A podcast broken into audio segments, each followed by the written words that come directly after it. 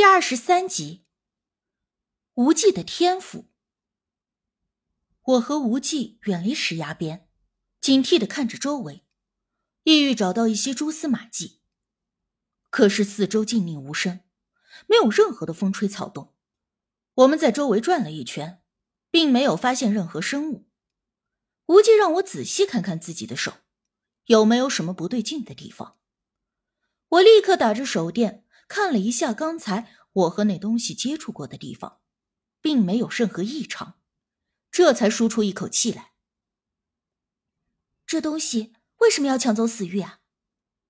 死玉不大，拿在我手中被那东西准确无误的迅速抢走，显然那东西已经在我不知情的情况下准备已久，才能够如此迅速的偷袭得逞。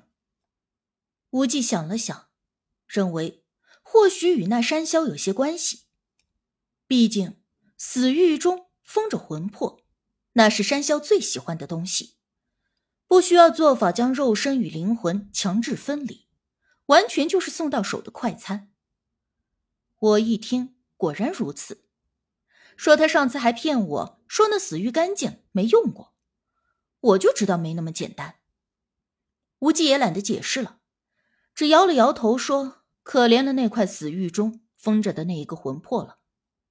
此时正值午夜，天还完全黑着，因为不清楚前方的路线地图，更不知道是否还有什么更危险的东西在前方，所以我和无忌也不敢在夜色中贸然前行。与其在黑暗中冒险，倒不如警惕的留在原地，即便真的出现了什么紧急情况，也能够更方便积极的去应对。这会儿不但是无忌，连我也完全的睡意全无。我们把火堆升得更旺一些，坐在一起等待天亮。其实也是在等待那个东西的再一次出现。我用树枝扒拉着火堆，问无忌：“那块死玉中封印的灵魂是谁的？”他说：“那是一个在世间游荡了许久的冤魂，因为时间太久而生出了怨悔。”他似乎有心愿未了，却又无法入轮回转世投胎。如果放他在人世间继续游荡，怕是很快就会从普通的冤魂变成厉鬼。所以他就顺便将那冤魂收进了死狱当中，打算得空时再将其超度。之前因为听说小溪口中容易迷路，所以就将那东西给了我，让我暂时带在身上。以便他能够快速的根据那死狱中封存的怨鬼之气而找到我，但是没有想到竟然会被山魈抢走。我忽然有些愧疚，因为我的一时疏忽，一个魂魄就被山魈吞噬了。如若不然，无忌将他超度进入轮回转世，又不知道会不会有另外一番美好在等着他。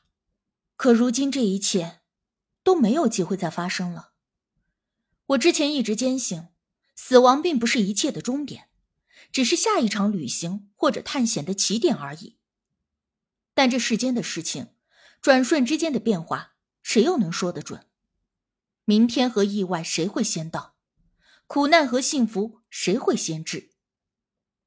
无忌看出了我的情绪变化，他轻轻的按了按我的肩膀：“万般皆是因果，你不需要太过自责。”如果不是我将其封印在死狱中，或许他如今已经变成了为祸一方的厉鬼，也说不定啊。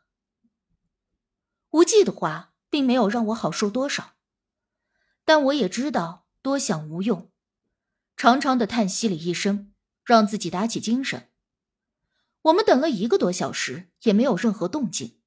如果不是我手中的死玉被切实的抢夺走，我甚至要怀疑是否这一切。都是我的幻觉，因为如果是什么野兽来袭，不应该只抢了东西就走的。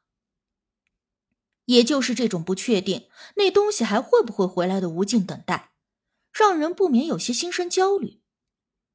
深夜两三点钟是人最容易犯困的时候，我感觉自己的脑袋已经处于宕机的状态，但是意识却兴奋的睡不着。我们俩有一句无一句的轻声说着话，转移身上的疲惫与困顿感。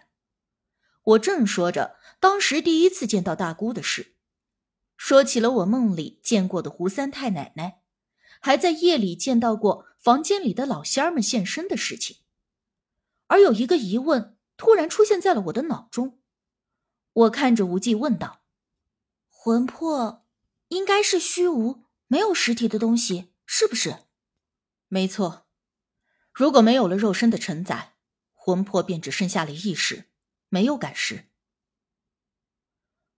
那晚我灵魂出窍，为什么你和山魈却都能够拉住我的手？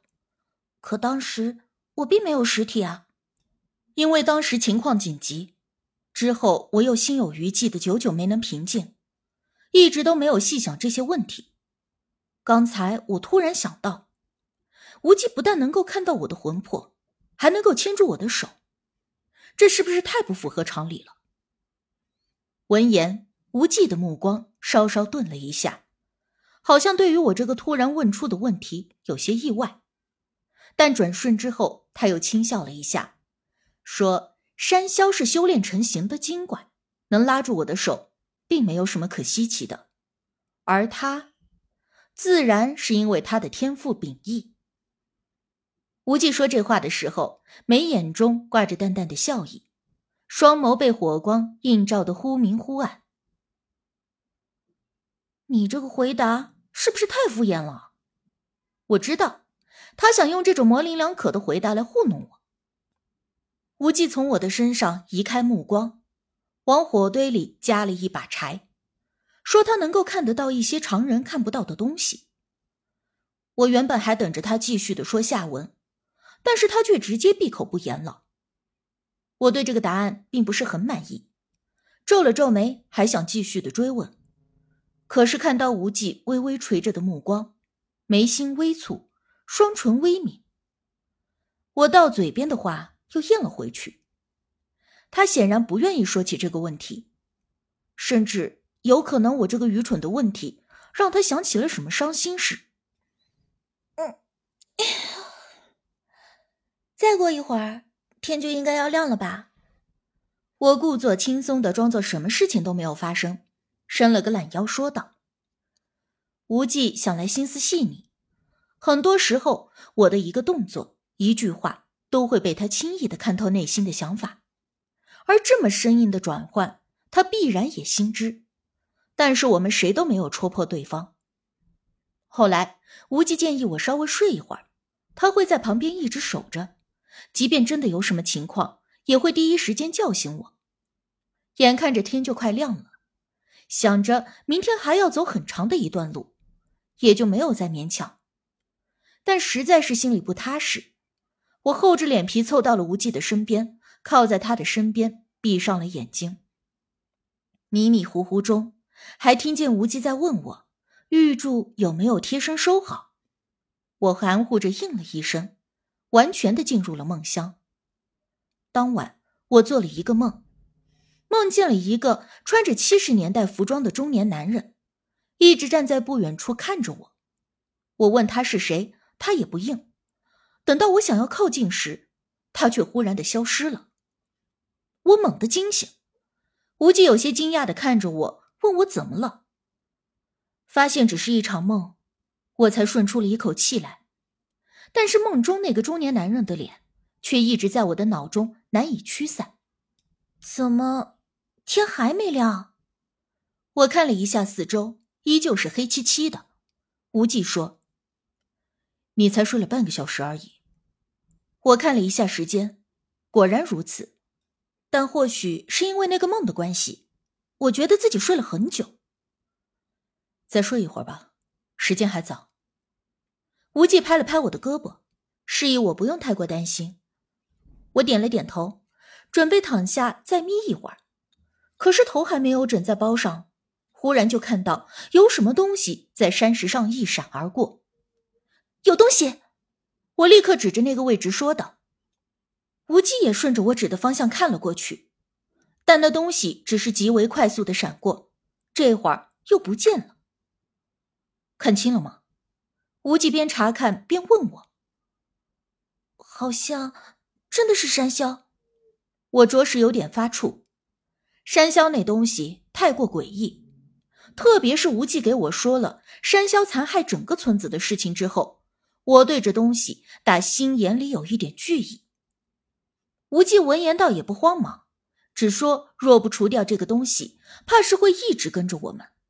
说着，他在那个服务员袋里拿出了一块石头，我一看，那样子好像还是一块死玉。他拿着死玉。不紧不慢的故意举高，来回晃动了几下。我瞧着他那意思，似乎是想要用这死玉作为诱饵，把那山魈给引出来。